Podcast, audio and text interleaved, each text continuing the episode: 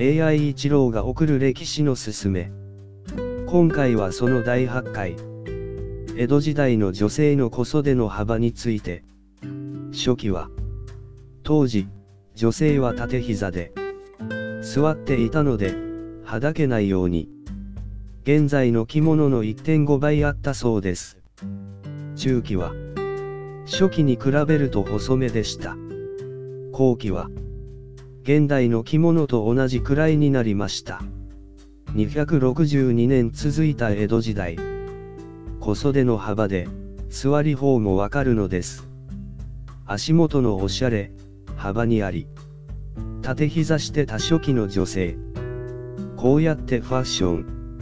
見てるだけでも。も、も、し、ろ、い。それじゃ。またね。